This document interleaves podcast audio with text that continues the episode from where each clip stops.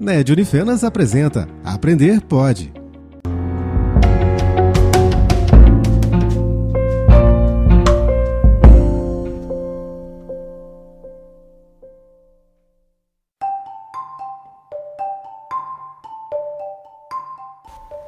Olá, meus queridos ouvintes.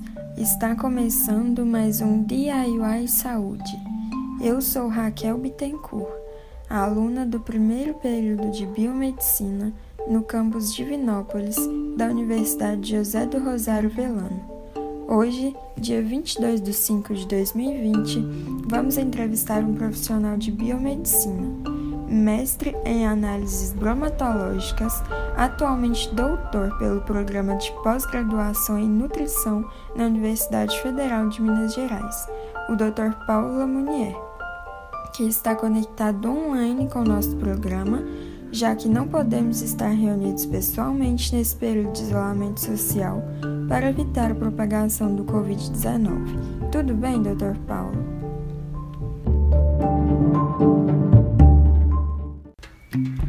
Tudo bem, sim. Fiquei muito feliz quando recebi o convite. É uma honra estar aqui. A honra é toda nossa. Então, o tema do podcast de hoje é dicas de como evitar a contaminação por alimentos in natura.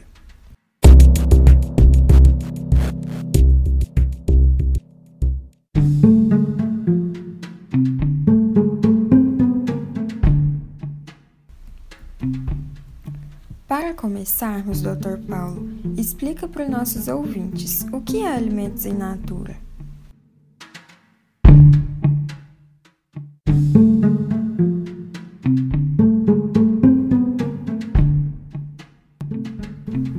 Termo in natura vem do latim e significa na natureza. Ou seja, alimentos in natura são todos aqueles alimentos que não sofreram nenhuma alteração em sua produção.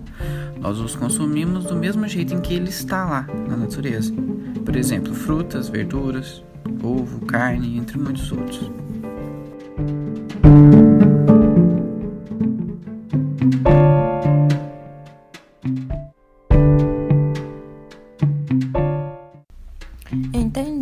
Os alimentos naturais que consumimos. E como nós conseguimos saber se esses alimentos estão em boas condições para o consumo? É preciso dar atenção à consistência, cor e cheiro, pois são esses fatores que dirão se o produto poderá ser consumido ou não. Podemos observá-los em carnes, frutas, legumes e nos outros. Por exemplo, o peixe ao estragar exala cheiro forte, além de sofrer descoloração. A carne suína e bovina, quando não estão em condições de consumo, ficam com a coloração cinza e com manchas esverdeadas. Já com as frutas é bom evitar se estiverem amassadas, manchadas, observando a cor e o cheiro, como nos legumes, verduras, ovos e carnes, como já citado. É fundamental também comprar os produtos de um fornecedor confiável, que siga todas as recomendações. Doutor, nós sabemos que é possível a contaminação pelos alimentos. Gostaríamos de saber o que causa essa contaminação. Sim, isso mesmo. É possível a contaminação por esses alimentos, como qualquer outro. O que contamina são microorganismos, como bactérias, fungos e os vírus, que são invisíveis a olho nu, mas podem trazer sérios problemas se consumidos. Um exemplo é a salmonela, que está presente não somente no ovo como muitos pensam, mas também em frutas e verduras. Como as bactérias podem estar presentes no intestino e nas fezes humanas, pássaros e outros animais, elas são facilmente encontradas no solo, na água e em alimentos crus.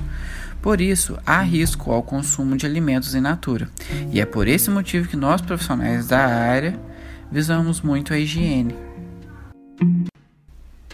E quais são essas dicas de higiene para evitar a contaminação? A contaminação dos alimentos pode ocorrer através da forma incorreta de preparação, armazenamento, manipulação dos alimentos ou até mesmo no próprio ambiente onde são produzidos. Vou usar um exemplo que nos parece simples e sem maldade. Cortar uma carne crua com uma faca e logo em seguida, sem lavar essa faca, cortar uma carne assada. Isso pode causar uma contaminação, porque carnes cruas e vegetais que ainda não foram higienizados ou cozidos têm inúmeros microorganismos causadores de doenças e que podem ser transmitidos para os alimentos que já estão prontos. Devemos manter as mãos, recipientes de cozinha e utensílios bem limpos. Ter o cuidado de preparar os alimentos no horário mais próximo possível do consumo e não deixar que a comida permaneça exposta à temperatura ambiente. Armazenar os alimentos perecíveis com boa vedação, não congelar alimentos que já foram descongelados, descongelar os alimentos sempre dentro da geladeira, evitar carnes mal passadas e ovos em que a gema esteja crua ou ovos crus em receitas. Entendi. Por último, conta pra gente. Como devemos proceder se nós ou alguém que conhecemos for contaminado? Atenção, ouvintes! Bom, o tratamento depende dos tipos de sintomas que o indivíduo estiver sentindo, variando assim os métodos de tratar. É necessário observar os sintomas com o passar dos dias, para que, se houver algum agravamento, seja tratado com antecedência.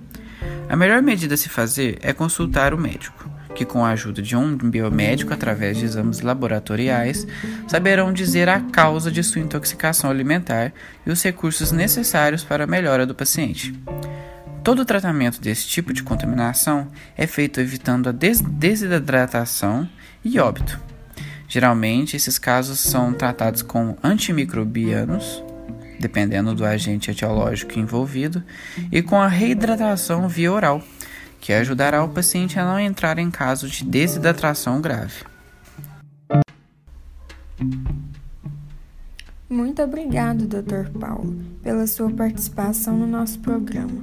Foi de grande valia todas as suas dicas e pode ter certeza que muitas pessoas, depois dessas dúvidas tiradas, vão passar a ter hábitos de higiene melhores. Eu que agradeço. Fico feliz por ter ajudado a sanar todas as dúvidas existentes. Um abraço a todos.